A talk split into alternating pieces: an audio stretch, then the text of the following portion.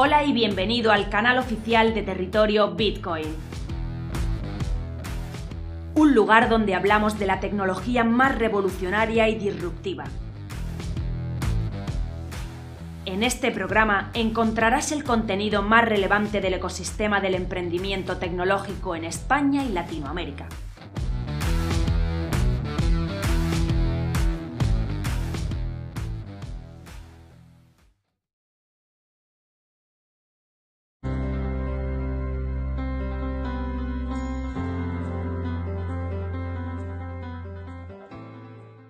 La invasión rusa de Ucrania comenzó hace más de un mes, tras lo cual Occidente adoptó numerosas sanciones. Estas tenían un solo objetivo, llevar a la economía rusa a la ruina. Después, el país debería estar ocupado durante décadas en recuperarse. Al menos esa era la ilusión de los asesores de los políticos occidentales. Sin embargo, poco, a poco se hace más evidente que todos los pronósticos sobre el declive de Rusia parece que son inexactos. Ahora es incluso concebible que Rusia salga del conflicto más fuerte de lo que los responsables de Europa y Estados Unidos desearían. Con el inicio de la crisis el 24 de febrero y las primeras sanciones, el rubro sufrió una caída sin precedentes frente al dólar, con tipos de cambio de 160 rublos por dólar en algunos momentos. La moneda rusa valía menos que nunca en su historia, mientras que la bolsa rusa se desplomaba antes de tener que suspender por completo la cotización de su mercado. Las intervenciones del Banco Central ruso hicieron que el rublo se recuperara pronto y cotizara justo por encima de la marca mágica de los 100. Sin embargo, el Kremlin era muy consciente de que las intervenciones en el mercado de divisas no podían ser una solución permanente, así que había que encontrar una solución que aumentara la demanda natural de rublos en el mercado. Europa importa diariamente petróleo, gas y carbón rusos por valor de más de 600 millones de euros. Así que era obvio que el gobierno exigiera que las fuentes de energía se pagaran en rublos en el futuro. Este anuncio fue suficiente para que eh, cayera a, por debajo de, 100 eh, el canje de rublo con respecto a dólar. El escenario bélico en el que estamos es la destrucción del dólar como divisa de reserva mundial. No nos equivoquemos. El dinero fiat es basura, ya que nada lo respalda. Y eso no lo digo yo, lo dice, por ejemplo, Ray Telio, que es el principal gestor de hedge fund del mundo con, con Bridgewater a la cabeza.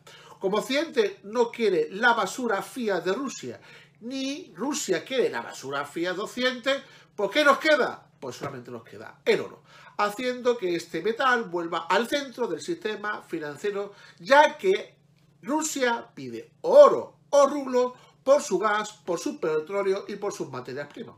Recordemos que 5.000 rublos por gramo de oro equivalen a 82 rublos por dólar, ya que la divisa rusa ha sabido anclarse al oro, como ahora explicaremos.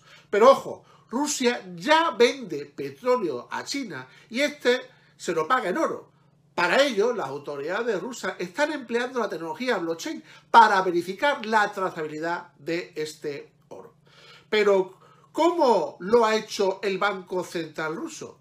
Actualmente, el precio de un gramo de oro ronda es los 61 dólares. El precio de la onza de oro, vamos a decir, aunque esté un poquito más alto, que son 1.900 dólares la onza.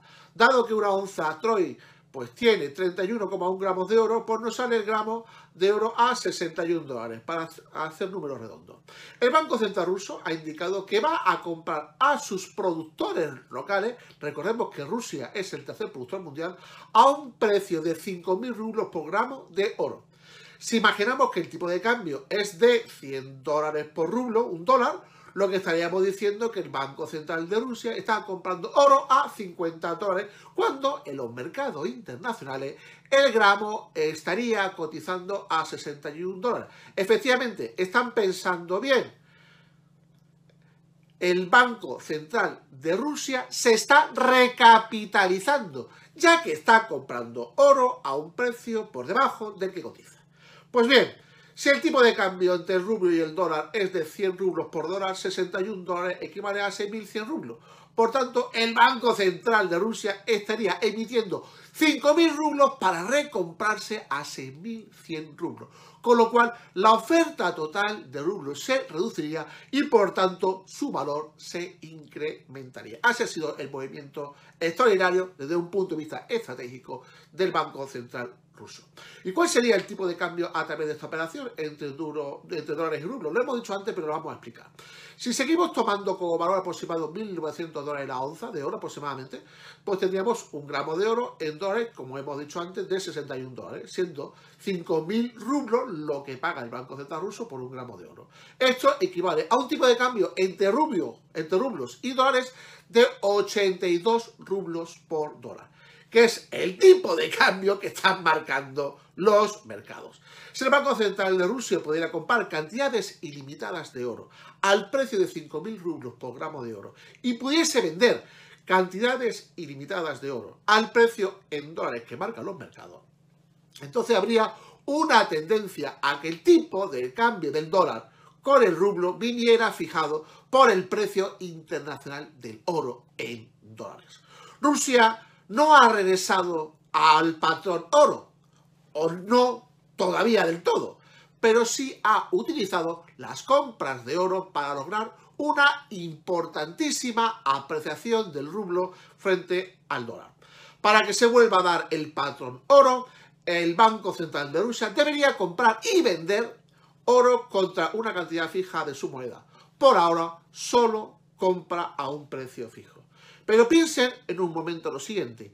¿Y si el Banco Central de Rusia decidiera vender como una ofensiva agresiva contra la economía de Occidente? Pues volveríamos a Bretton Woods. Y el euro duraría, señores, dos telediarios al no poder respaldarse con oro. Y por supuesto, el dólar muy probablemente dejaría de ser la divisa de reserva mundial, ya que los inversores internacionales que actúan con lógica elegirían el dinero fiat que está respaldado por oro u otras materias primas principales y no por un dinero que no está respaldado por nada como pasa actualmente. Señores, sería un jaque mate al sistema fiat dominado por el dólar en beneficio principalmente de Rusia y la tapada, no hay que olvidarse de China. En resumen, el mensaje de Moscú a los mercados mundiales es que el rublo está respaldada por oro y por otros materiales básicos y esto resulta pues, muy atractivo para los inversores que buscan dinero que esté respaldado por algo que tenga valor. El rublo ha conseguido ligarse con el oro y esto está agotando la confianza del dinero fiat de Occidente. Occidente estamos perdiendo la guerra económica ustedes verán dirigentes lo que hacen. Bienvenidos a un nuevo orden financiero mundial donde el dinero duro, ya sea físico o digital, serán claramente los protagonistas.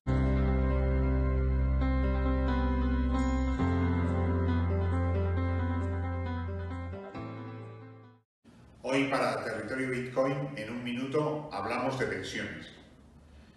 Hemos finalizado el primer trimestre el peor trimestre para las pensiones individuales de su historia, de más de 30 años, en el que las aportaciones han sido negativas, es decir, ha habido salidas de saldos de, los planes de pensiones individuales, eh, como consecuencia, primero, de eh, el poco interés que existe ahora mismo entre los inversores españoles por tomar posiciones en los fondos de pensiones individuales, y, por otro lado, pues la consecuencia de una inseguridad financiera por la invasión de Ucrania y por la, eh, la aparición de la inflación como elemento clave en estos momentos. ¿Y qué recomendamos? Nosotros seguimos teniendo claro que las pensiones individuales son el futuro para tener una jubilación tranquila. Las aportaciones, que ahora se han reducido a 1.500 euros al año, están marcadas fundamentalmente por este gobierno que pretende, sobre todo, crear algo que todavía no eh, ha hecho una serie de adelantos, pero que no tiene y según dicen no va a ser capaz de sacar adelante su plan de, plan de empleo del gobierno. Por lo tanto, eh, de nuevo, insistir a los inversores que piensen en las pensiones individuales, que busquen fondos que tengan rentabilidades eficientes y que te vayan a dar una rentabilidad superior cuando, o, un disfrute de esa rentabilidad cuando llegues a la jubilación. Desde aquí insistir, eh, hay que buscarse la vida cada uno y conseguir desde luego esa rentabilidad que estamos buscando. Muchas gracias y hasta la semana que viene.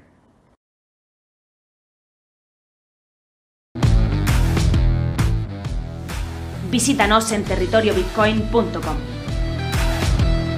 Territorio Bitcoin. Información independiente desde 2014.